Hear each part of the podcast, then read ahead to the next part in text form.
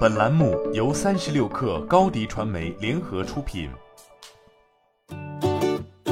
本文来自微信公众号界面新闻，作者刘爽。五月二十号，小鹏汽车就解约二十余名应届生一事作出回应。小鹏汽车方面称，由于部分岗位调整与业绩优化，涉及少量应届毕业生和相关人员调整，会继续沟通，妥善处理。小鹏汽车回应称。随着智能汽车业务的高速增长，小鹏汽车及生态企业持续加大人才和研发投入。二零二一年初至今，新增员工超一万人，其中已入职的应届毕业生约一千六百人，待入职的应届毕业生约九百人，预计在今年七月规模到岗。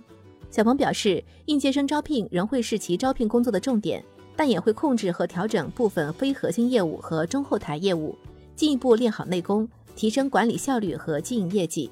五月十八号，有社交媒体用户在网络上发布信息，表示去年通过校招途径获得了小鹏汽车的 offer，随后与公司签署了就业协议。而今年五月，小鹏汽车 HR 称，因为业务调整，不能继续提供就业岗位，小鹏方面将为学生提供五千元的补偿。该用户表示，和他一样被毁约的学生有二十多名。多位应届生表示，小鹏汽车在春招结束后毁约，对他们再次寻找工作带来了很大困难。事实上，四月上旬就传出了小鹏裁员应届生的消息。据财经杂志，一位收到小鹏汽车 offer 的应届生，去年和小鹏汽车约定今年二月入职，但春节后人力资源部门以内部调整为由，一直拖延办理入职的流程。在他放弃其他公司岗位后，今年四月份才接到了小鹏汽车的解约通知。此前，理想汽车也被爆出毁约多名2022届入职的校招生。理想汽车回应称，因业务调整，部分岗位被关闭。综合考虑各专业及岗位方向等信息后，已推荐相关同学到其他业务岗位重新进行调岗面试。对于没有合适岗位的同学，将提供赔偿一个月工资。小鹏汽车二零二一年交付量近十万台，居造车新势力之首。今年前四个月交付也达到了四点三五万台，同比增长一倍以上。但从财务数据看，销售量的快速增长似乎并没有带来规模效应。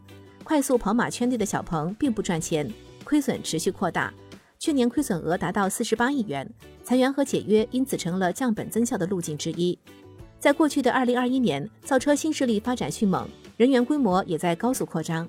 二零二零年，小鹏员工总数为五千零八十四人，截至二零二一年底已超过一点三九万人。理想汽车员工总数则在二零二一年底达到了一万一千九百零一人，同比增长近百分之一百八十五。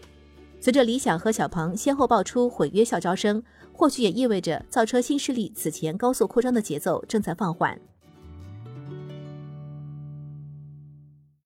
你的视频营销就缺一个爆款，找高低传媒，创意热度爆起来，品效合一爆起来。微信搜索高低传媒，你的视频就是爆款。